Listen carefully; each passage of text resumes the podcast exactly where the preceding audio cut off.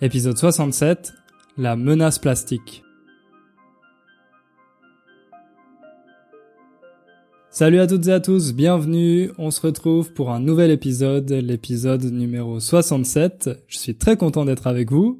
Il fait un peu chaud aujourd'hui parce que l'été est arrivé à Varsovie et on peut dire qu'il est arrivé d'un seul coup. Les semaines précédentes, il faisait assez froid, il pleuvait tous les jours, c'était pas un temps très agréable. Mais là, depuis quelques jours, il fait super beau et il fait très chaud. On pourrait même dire qu'il fait excessivement chaud. Mais bon, c'est plutôt euh, agréable, ça fait du bien euh, d'avoir enfin du soleil et euh, je pense qu'on va avoir un bel été dans les mois à venir. La semaine dernière, ça a été une semaine très chargée pour moi parce que, comme vous le savez, j'imagine que vous avez reçu des emails, mais comme vous le savez, j'ai ouvert les inscriptions pour euh, mon programme. Donc à chaque fois, ces semaines, j'ai beaucoup de travail, il y a beaucoup d'emails auxquels je dois répondre, parfois des petits problèmes euh, techniques à régler. Mais je suis vraiment content parce que il y a eu encore plus d'inscrits que la dernière fois. En fait, à chaque fois que je réouvre les inscriptions, il y a de plus en plus d'inscrits. Donc ça me fait vraiment plaisir. Ça prouve que la communauté grandit. Et puis, pour être totalement transparent avec vous, moi, c'est vraiment les ventes de ce programme qui me permettent eh de gagner ma vie. Et grâce euh, à ça, j'ai du temps pour euh, enregistrer ces podcasts gratuits, faire les vidéos sur YouTube, etc., etc. Donc là, comme les ventes se sont bien passées, je vais avoir euh, le temps de continuer le podcast et de continuer les vidéos. Donc euh, j'espère que pour vous, c'est plutôt une bonne nouvelle. Dans cet épisode, on va parler d'un sujet qui concerne euh, l'environnement et en particulier le problème avec le plastique. Donc là, vous vous dites peut-être que ça va être ennuyeux, je vous comprends. Moi, c'est vrai qu'à chaque fois qu'on veut me parler d'environnement, de pollution, etc., j'ai tendance à bailler. Bailler, c'est, vous savez, quand vous êtes fatigué et que vous ouvrez très grand la bouche, vous baillez.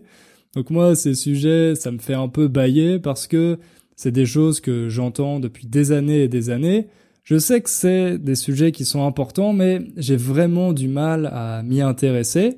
Et peut-être que pour vous, c'est la même chose. Mais dans cet épisode, je vous promets que je vais essayer de rendre ça suffisamment euh, intéressant pour euh, garder toute votre attention. Mais avant d'attaquer ce sujet, on va, comme d'habitude, écouter le témoignage d'une auditrice du podcast qui s'appelle Marie. Salut Hugo, j'espère que vous allez très bien et que vous êtes en forme. Moi, je m'appelle Marie et j'habite en Australie. Je voudrais commencer par vous remercier pour votre podcast c'est grâce à vous que je n'ai pas abandonné l'apprentissage de la langue française, même quand c'est devenu difficile. Vous m'avez vraiment, vraiment inspiré. Ça fait déjà une année que j'ai commencé l'apprentissage de la langue française et avant cela, ma compréhension c'était vraiment nulle et j'hésitais de parler et j'avais même honte. J'ai trouvé que lorsque ma compréhension s'est améliorée, ma confiance en mes mots et de parler s'est également améliorée. Les choses qui m'ont vraiment aidé à améliorer mon français étaient numéro un, d'être accro à Inner French. Numéro deux, de me plonger dans toutes les choses françaises. Ça veut dire de regarder les films en français, des vidéos YouTube et même changer mon téléphone en français. Enfin, de vraiment être, euh, mettre la langue en pratique. Même si j'étais née dans, dans un pays francophone en Afrique, euh, je trouve que quand je suis arrivée en Australie, euh, c'était très difficile de garder la langue. C'est pour cela que je me suis fait des amis français à travers des sites comme italki et l'application Bisou. Je trouve que cette façon d'apprendre la langue m'a aidé trop que les manières traditionnelles que nous faisons dans les écoles. En tout, félicitations pour l'anniversaire de votre site. Je te souhaite que le meilleur et à bientôt. Merci beaucoup Marie de m'avoir envoyé ce message.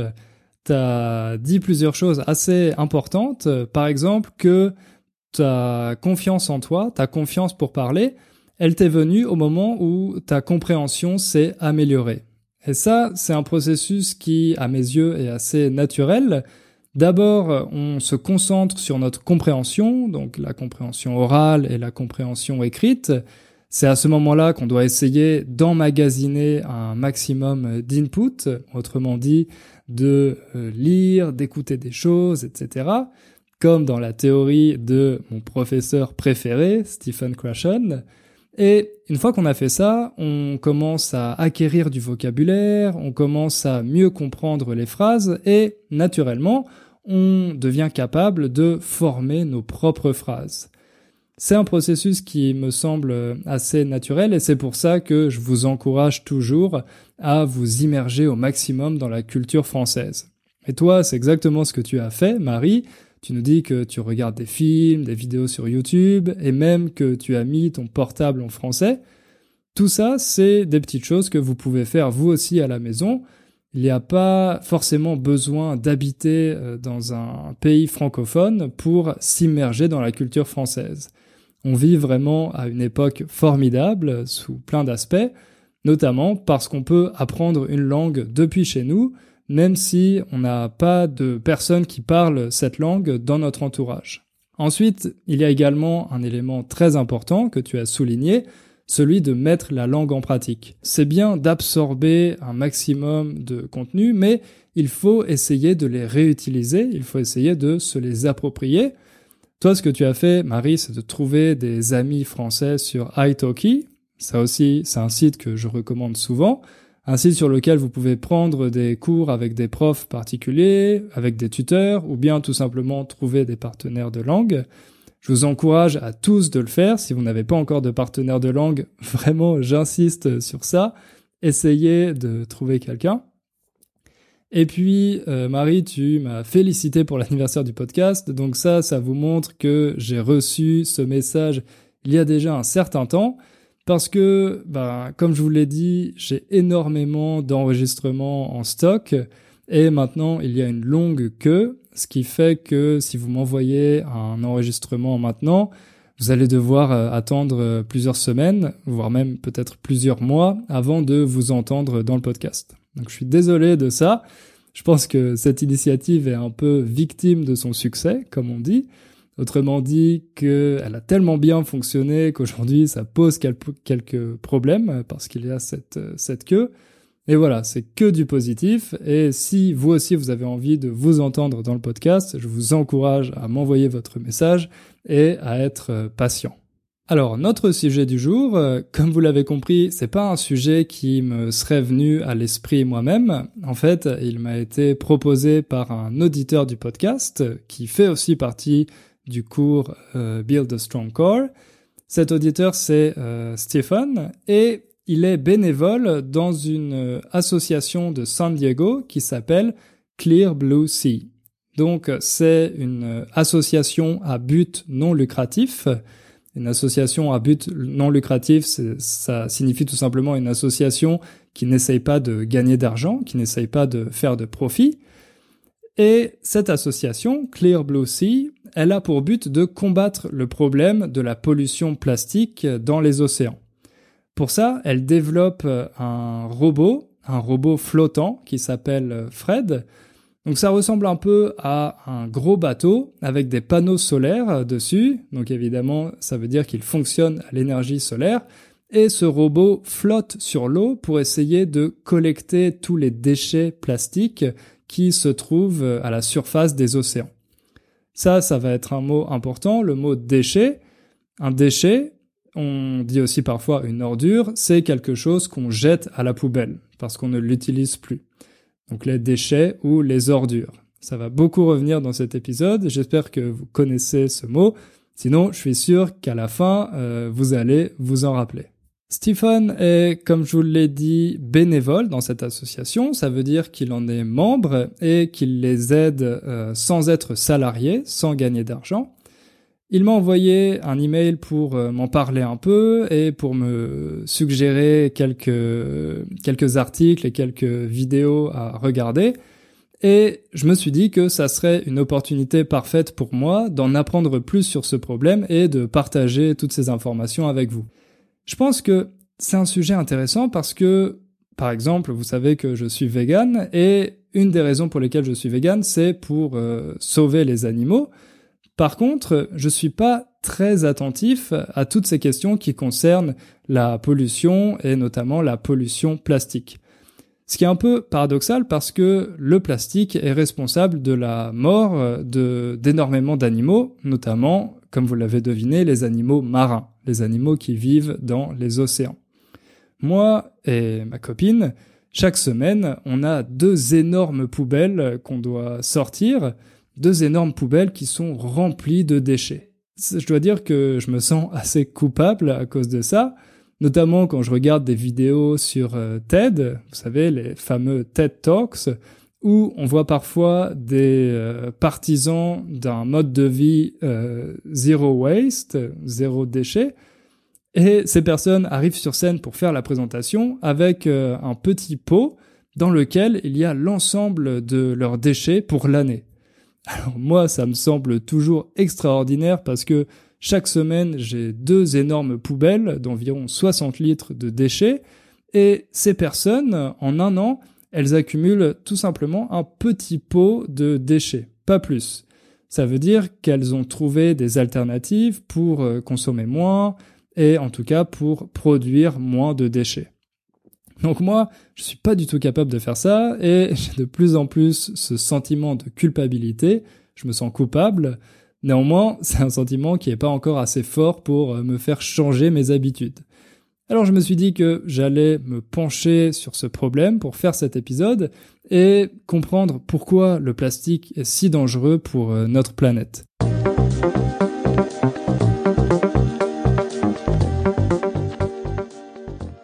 Quand je regarde sur mon bureau en enregistrant cet épisode, je vois du plastique partout. Les touches du clavier de mon ordinateur, les pieds du micro que j'utilise, les écouteurs que j'ai dans les oreilles, mon appareil photo, mes lunettes, euh, mon classeur pour euh, ranger des documents. Bref, tous les objets du quotidien qu'on utilise sont faits en partie de plastique.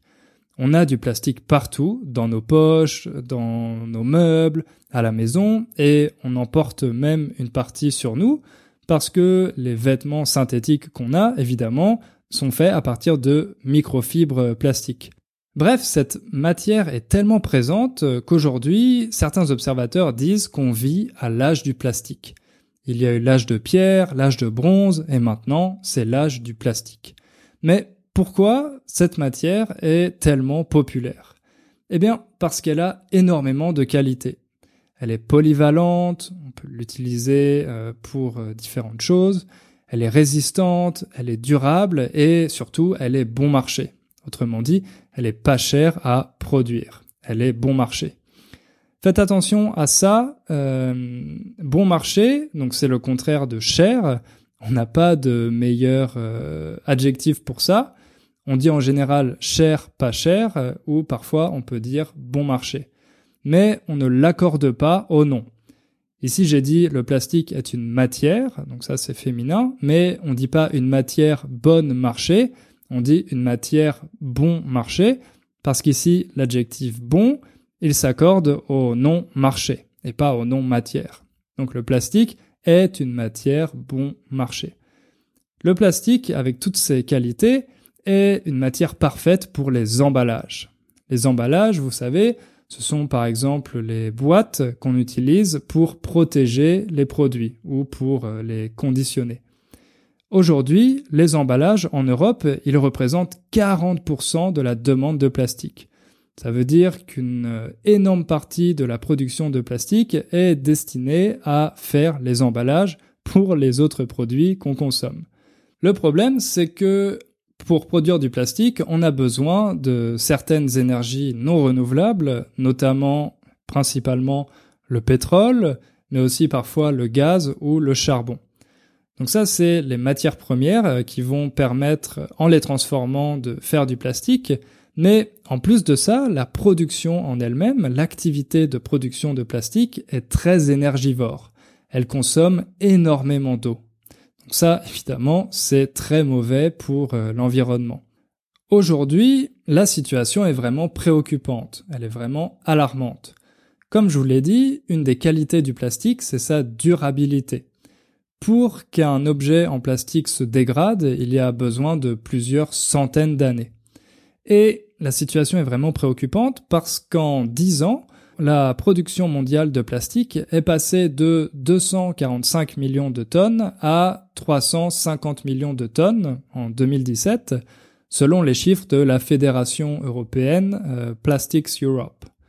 Ça, pour vous donner une idée, ça représente environ 50 kilos de plastique par habitant. Donc vous imaginez 50 kilos de plastique par an par habitant. Bon, il faut toujours euh, faire attention avec ce genre de données, les données macroéconomiques, parce qu'elles sont faites en compilant différentes sources, donc euh, parfois il y a une marge d'erreur qui est assez importante. Mais bon, c'est simplement pour vous donner un ordre d'idée de ce que la production annuelle de plastique représente aujourd'hui. Et ça, c'est pas étonnant quand on sait qu'un sac plastique, par exemple, est utilisé en moyenne 20 minutes avant de finir à la poubelle. C'est tellement pas cher de produire un sac plastique qu'on en produit des tonnes, on les utilise quelques minutes pour rapporter ses courses à la maison, et puis ensuite on le jette, parce que de toute façon, euh, ça ne coûte rien à produire et pendant longtemps, les supermarchés les donnaient gratuitement. Aujourd'hui, c'est plus le cas. En tout cas, je sais qu'en France, c'est plus le cas, ni en Pologne d'ailleurs. Si vous voulez un sac au supermarché, il faut l'acheter. Mais malgré ça, c'est vrai que le prix reste dérisoire. Il reste vraiment très faible. Ce qui est assez alarmant, c'est que la production de plastique va peut-être, selon certaines projections, tripler d'ici 2050. Elle va être multipliée par 3. Tout simplement parce que cette production de plastique, elle va de pair avec le développement économique. Ça, c'est une bonne euh, expression. Aller de pair avec quelque chose, ça veut dire que hmm, deux tendances vont dans la même direction, qu'elles vont ensemble. La production de plastique va de pair avec le développement économique parce que plus une société se développe économiquement, plus les habitants vont consommer du plastique sous une forme ou une autre. Bref, aujourd'hui, beaucoup d'écologistes disent que la menace que représente le plastique est aussi sérieuse que celle du réchauffement climatique. Donc ils essayent d'alarmer l'opinion publique sur les dangers de cette production et cette consommation excessive de plastique.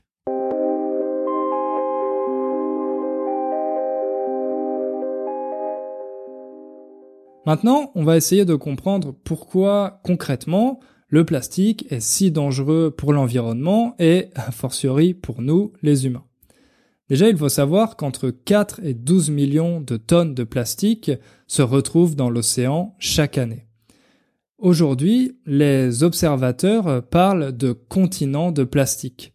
Il y a des telles masses de déchets plastiques qui s'accumulent dans les océans qu'on peut avoir l'impression qu'il s'agit de petits euh, continents.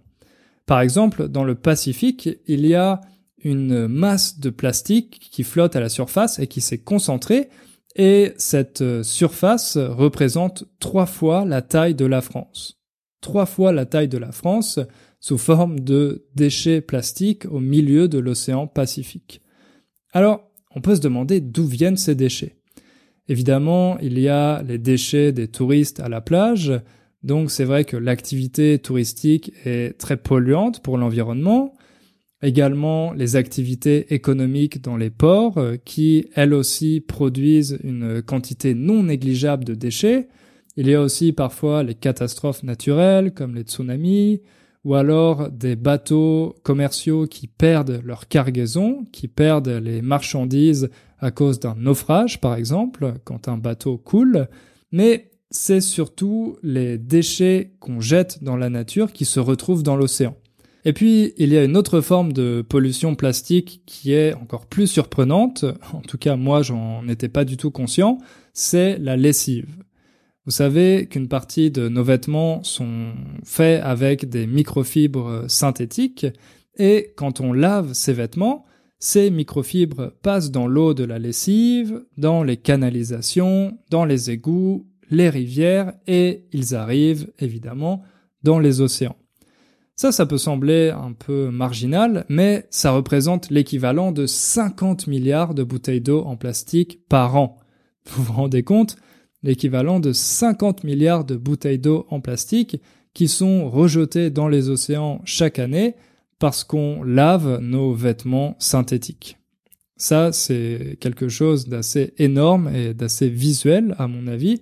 En tout cas, moi, ça m'a vraiment alerté sur euh, tous ces risques qui concernent les microfibres dans les vêtements. Cette pollution plastique dans les océans, c'est bien évidemment un fléau pour la vie aquatique. Elle menace directement la vie de nombreuses espèces marines, des poissons, des crustacés, etc.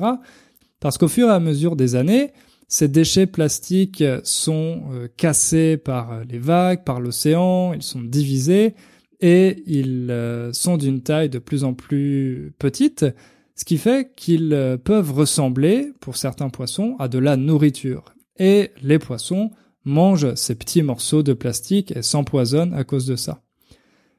Ce que certains scientifiques ont découvert il y a quelques années, c'est que ça ne menace pas seulement les poissons, mais ça nous menace nous directement, les humains. Parce que ces poissons qui mangent euh, ces petits morceaux de plastique, ils sont parfois euh, au début de la chaîne alimentaire, ensuite ils sont mangés par d'autres poissons plus gros, et à la fin de la chaîne alimentaire, il y a nous, les humains, qui mangeons ces poissons, qui ont dans leur estomac des petits morceaux de plastique ou en tout cas des microparticules de plastique. Donc ces poissons se retrouvent dans nos assiettes. Enfin, pas pour tout le monde, pas pour les végétariens ni les végétaliens. Voilà, je fais encore un petit peu de pub pour le véganisme, comme d'habitude, mais euh, voilà, moi je mange pas de poisson, donc je suis pas directement concerné par euh, ce danger.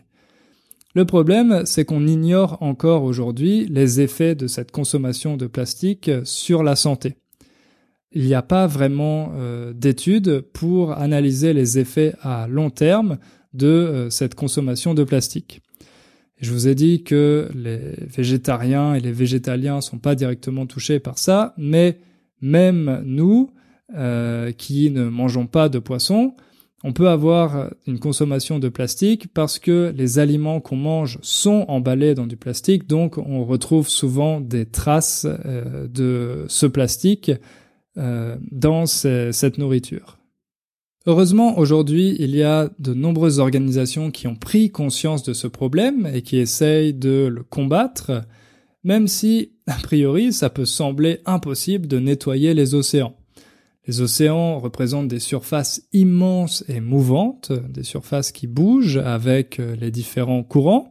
Je ne sais pas si vous avez déjà essayé d'attraper un petit objet qui flotte dans l'eau, mais c'est quelque chose d'assez difficile à faire.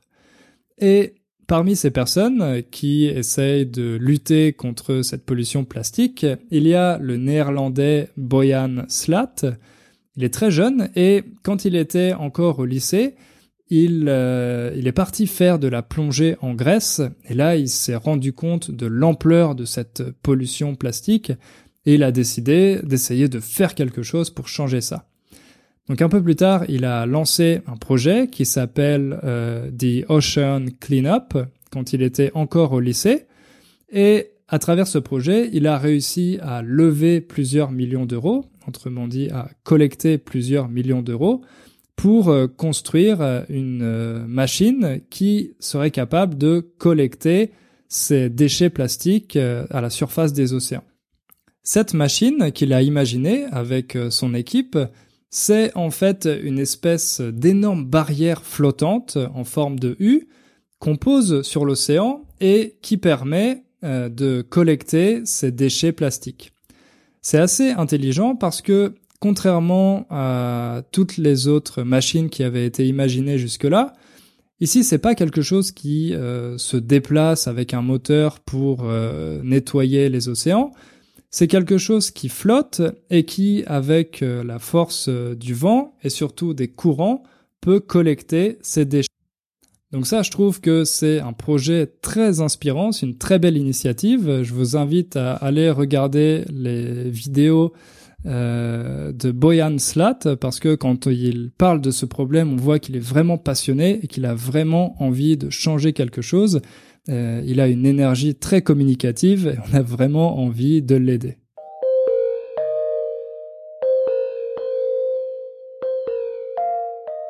Malheureusement, tout le monde ne peut pas être comme Boyan Slat, alors peut-être que vous vous demandez qu'est-ce que vous, vous pouvez faire à votre échelle pour euh, inverser la tendance et pour combattre cette pollution plastique? D'abord, il y a tout ce qui concerne euh, le tri sélectif et le recyclage. Le tri, ça vient du verbe trier, ça veut dire séparer différentes choses pour les mettre dans différentes catégories. Et quand on parle du tri sélectif, ça veut dire qu'on met les déchets dans différentes poubelles pour qu'ils puissent être recyclés. Le plastique avec le plastique, le verre avec le verre, le carton avec le carton, etc., etc. Ça, c'est quelque chose qui est de plus en plus ancré dans les mentalités, quelque chose qui euh, devient naturel parce qu'il y a eu beaucoup d'éducation sur ce sujet. Et on voit qu'on a déjà fait du chemin, autrement dit qu'on a déjà bien évolué, on a bien avancé sur cette question, parce que je me rappelle d'un épisode de la série Mad Men. Donc si vous connaissez pas cette série, c'est une série qui se passe aux États-Unis dans les années 60. Et à un moment, il y a une scène où euh, une famille américaine typique, traditionnelle, fait un pique-nique. Et à la fin du pique-nique, le père prend la nappe sur laquelle étaient euh, tous les emballages du pique-nique, les paquets de chips, les canettes de coca, etc. Le père prend la nappe et il jette tous les déchets dans l'herbe, euh, là où la famille était installée, et euh, la famille s'en va comme ça, en laissant tous les déchets sur l'herbe. Aujourd'hui, si on voyait une scène comme ça, je pense qu'on irait parler à la personne qui va faire ça pour lui dire de ramasser ces déchets et d'aller les mettre à la poubelle, mais dans les années 60, c'était encore quelque chose de normal. Le problème, c'est que ça, euh, ce tri sélectif, ça peut pas euh, complètement éradiquer la pollution, parce que dans l'Union européenne, par exemple, seulement 10% du plastique est recyclé. En France, euh, parmi les sept catégories de plastique qui existent, il y en a seulement deux qui sont recyclés. Donc vous voyez, euh, ça, ça permet pas de euh, résoudre tous les problèmes liés à la pollution plastique. Ensuite, il y a l'engagement citoyen. Donc comme Stephen, vous pouvez par exemple rejoindre une association, devenir bénévole pour essayer de nettoyer les océans, nettoyer les forêts, etc.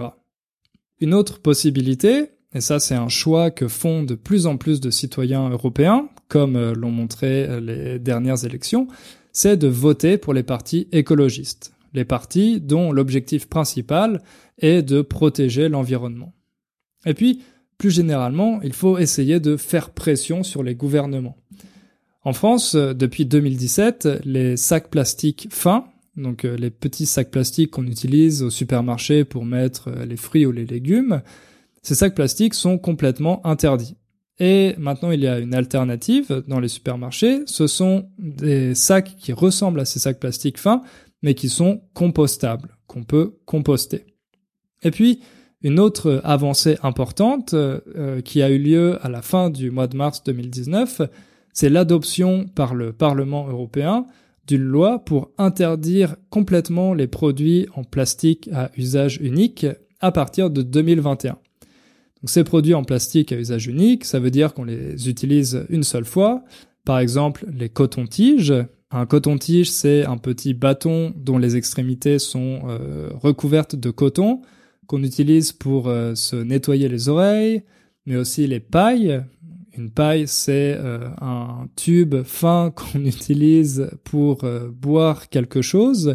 Si euh, vous ne voulez pas que vos lèvres soient directement en contact avec le verre, vous pouvez utiliser une paille, mais aussi les touillettes à café. Une touillette, c'est euh, comme un petit bâton de plastique qu'on utilise pour euh, touiller, pour remuer son café, pour le mélanger par exemple avec le sucre. Et puis également tous les couverts jetables, les fourchettes, les couteaux, les assiettes, toutes ces choses qui sont en plastique, qu'on utilise une fois pour manger et qu'ensuite on jette à la poubelle. Donc tous ces objets vont être interdits dans les pays membres de l'Union européenne à partir de 2021. Il y a d'autres initiatives intéressantes, par exemple les lois sur la responsabilité élargie des producteurs. Autrement dit, certains États veulent forcer les producteurs à prendre en charge une partie du coût de collecte et de traitement des déchets. Comme ce sont ces entreprises qui euh, fabriquent tous ces produits plastiques et qui choisissent d'utiliser du plastique, c'est normal qu'elles prennent en charge euh, une partie euh, de tout le processus de traitement des déchets, qu'elles contribuent à financer tout ça et que ce soit pas seulement les États qui s'occupent de ce problème. Et pour finir, ce qu'on peut faire pour combattre cette pollution plastique, c'est bien évidemment de faire attention à notre consommation. Essayez de choisir des emballages qui sont plutôt en carton ou en verre, euh, qui sont plus faciles à recycler que des emballages plastiques. Et ça, ça va permettre de faire pression sur les industriels, faire pression sur les entreprises pour euh, qu'elles euh, décident d'utiliser moins de plastique et de privilégier d'autres types d'emballages. Si les entreprises voient que les consommateurs préfèrent les emballages en verre ou en carton, eh bien, elles vont pas s'acharner à utiliser du plastique, elles vont changer vers euh, le carton ou le verre. Et à terme, l'objectif le plus ambitieux peut-être, c'est de changer nos modes de consommation pour essayer de moins consommer.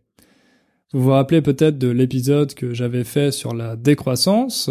Il y a de plus en plus de personnes qui euh, adhèrent à ce mouvement, des personnes qui se disent qu'on n'est pas obligé d'acheter un nouveau portable chaque année, qu'on peut essayer de réparer les choses au lieu de les jeter et d'en acheter de nouvelles.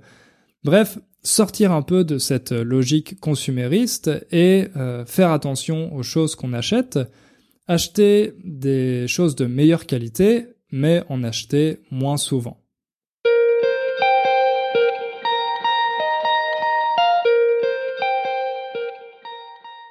Il y a quelques jours, j'ai eu une discussion assez animée avec un de mes amis, et c'est en partie cette discussion qui m'a poussé à faire cet épisode. On se demandait si euh, changer quelque chose à, notre échelle, ça pouvait vraiment avoir un impact. Le point de vue de mon ami, c'était de dire, bon, ça sert à rien, tout ça, ça ne va rien changer, on peut pas avoir d'impact, nous, à notre niveau, et euh, le problème a une telle ampleur que finalement on est condamné.